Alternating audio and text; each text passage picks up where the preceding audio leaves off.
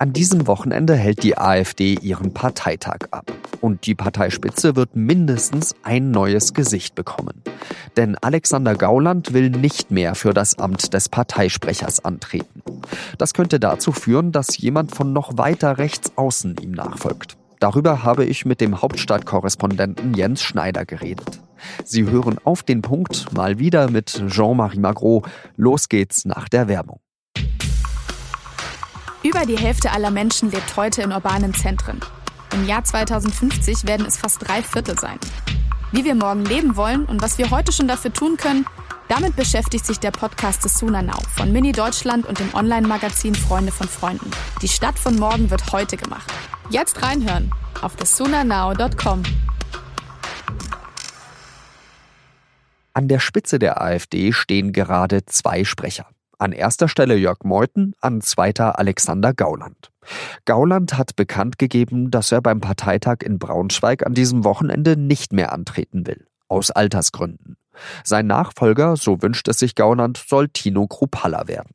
Er gehört zwar nicht zum rechtsnationalen Flügel um Björn Höcke, redet aber auch gerne mal von Umvolkung.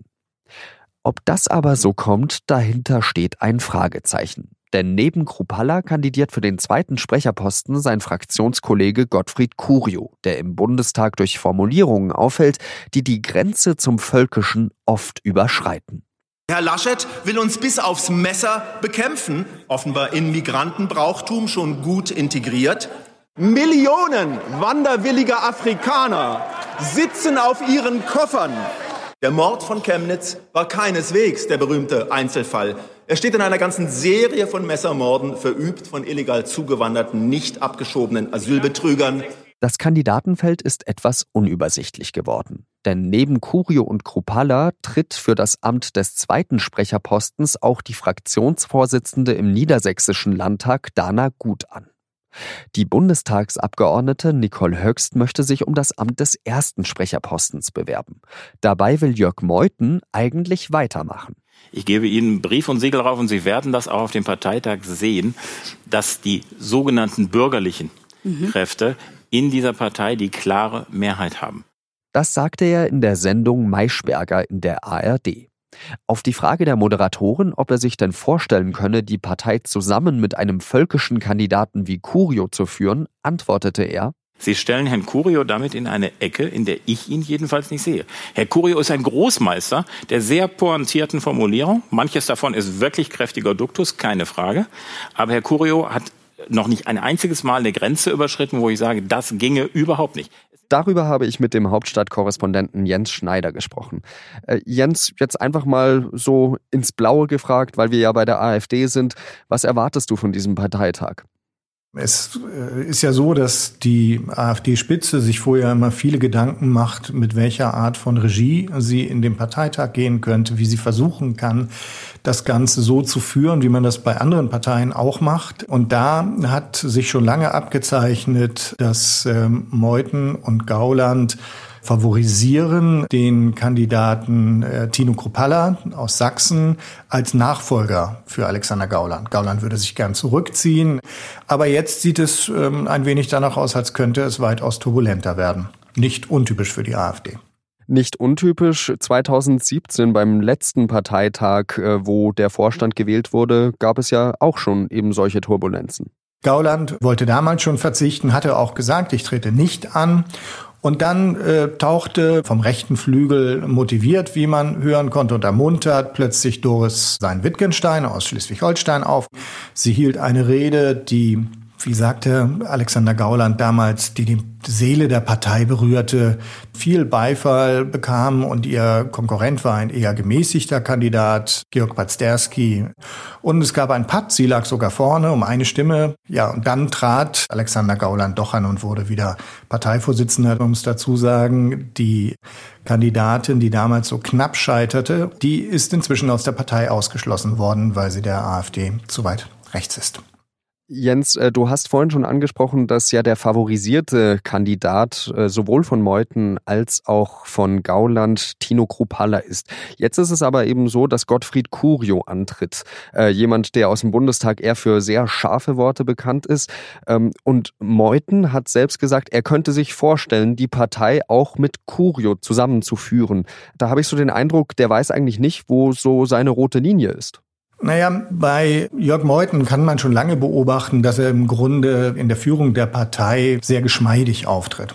Er möchte einerseits immer auch so ein bisschen der Gemäßigte in dieser Partei sein oder zumindest äh, gelegentlich als solcher erscheinen und hält dann aber auch, wie jetzt zum Beispiel in den Wahlkämpfen, gern auch bei Parteitagen selber sehr derbe Reden. Ähm, das wechselt.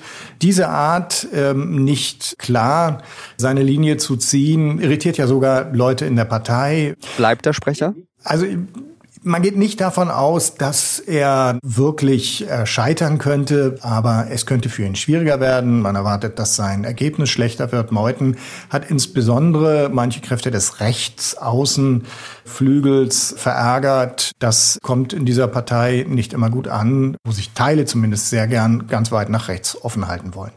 Jetzt ist es ja so, dass sowohl Tino Krupala als auch Gottfried Curio ja weder der eine noch der andere Mitglied des rechtsnationalen, völkisch-nationalen Flügels sind. Äh, trotzdem versucht man aber mit solchen Personen diesen Flügel mit einzubeziehen. Warum ist er denn so wichtig? Tino Kropala und Gottfried Curio sind nicht beim rechten Flügel dabei, aber der Flügel ist einfach eine Gruppierung, bei dem sich die äh, sehr Rechten um Höcke aus Thüringen, äh, Andreas Kalbitz aus Brandenburg zusammengefunden haben. Aber das bedeutet nicht, dass Kräfte aus der AfD, die nicht beim Flügel sind, deswegen zwingend moderater sind. Das gilt also für diese beiden Kandidaten zum Beispiel nicht. Kropalla ist jemand, den Höcke selbst als Kandidaten aus dem Osten wohl äh, unterstützen würde. Er hat es zumindest vor kurzem mal bei einer Pressekonferenz in Berlin so ausgedrückt. Warum der Flügel so wichtig ist, ist relativ einfach. In Ostdeutschland vor allem sind vier von fünf Landesverbänden und damit eine große Mehrheit der AfD-Aktivisten in diesem Flügel organisiert. Und ohne diesen rechten Flügel wären die großen Erfolge bei den Landtagswahlen zuletzt kaum möglich gewesen. Den möchte man einbinden. Also ist die Befürchtung eben da, dass nach diesem Parteitag die Rolle des Flügels und anderes rechtsnationalen Denkens noch weiter zunehmen wird? Nein, das würde ich so nicht sagen, weil da geht es um einen Führungsstreit, da geht es um Personal. Aber es ist kein Richtungsstreit im Sinne von, da geht es noch weiter zwingend nach rechts. Zumindest ist das nicht das, was ich jetzt absehe, weil die Partei ist ohnehin nicht im Moment zerrissen zwischen Moderaten und Rechten. Deswegen glaube ich auch nicht, dass man von einem großen Rechtsruck äh, ausgehen muss. Die Partei ist halt schon dort, wo ähm, wir sie alle in den letzten Monaten und Jahren haben hinwandern sehen. Vielen Dank für diese Einschätzung nach Berlin, Jens Schneider. Gern geschehen. Und jetzt noch weitere Nachrichten. Für Verkehrsminister Andreas Scheuer wird es in der Affäre um die geplatzte Pkw-Maut immer unangenehmer. Denn jetzt hat der Bundestag einen Untersuchungsausschuss eingesetzt. Scheuer steht unter Druck, weil er mit Firmen Verträge geschlossen hat, die sich um die Maut kümmern sollten. Nachdem aber der Europäische Gerichtshof im Juni die Maut für rechtswidrig erklärt hat, könnten diese Firmen Forderungen in Millionenhöhe stellen. Der Ausschuss soll aufklären, wie sich die Regierung in der Affäre verhalten hat. Was es konkret bedeutet, das weiß man noch nicht so richtig. Aber das EU-Parlament hat den Klimanotstand ausgerufen. Das heißt, Europa soll den Kampf gegen die Klimakrise zu seiner Priorität erklären. Der Beschluss ist vor allem symbolisch und soll Druck aufbauen, damit die Kommission von Ursula von der Leyen schneller Gesetzesvorschläge macht. Weltweit haben schon mehr als 1000 Städte den Klimanotstand erklärt. In Deutschland gehören unter anderem Köln, Saarbrücken und Karlsruhe dazu. Noch immer sind bei den Vorwahlen der US-Demokraten mehr als ein Dutzend Kandidaten im Rennen. Und mit Michael Bloomberg kam jetzt sogar noch einer dazu. Kommt es in den USA vielleicht zum Showdown der Milliardäre? Auf der Seite 3 stellen unsere US-Korrespondenten Bloomberg und Trump gegenüber. Was unterscheidet sie und was haben sie gemeinsam? Das lesen Sie in der Freitagsausgabe der Süddeutschen Zeitung. Das war auf den Punkt. Redaktionsschluss war 16 Uhr. Danke, dass Sie zugehört haben und wir hören uns beim nächsten Mal wieder. Adieu.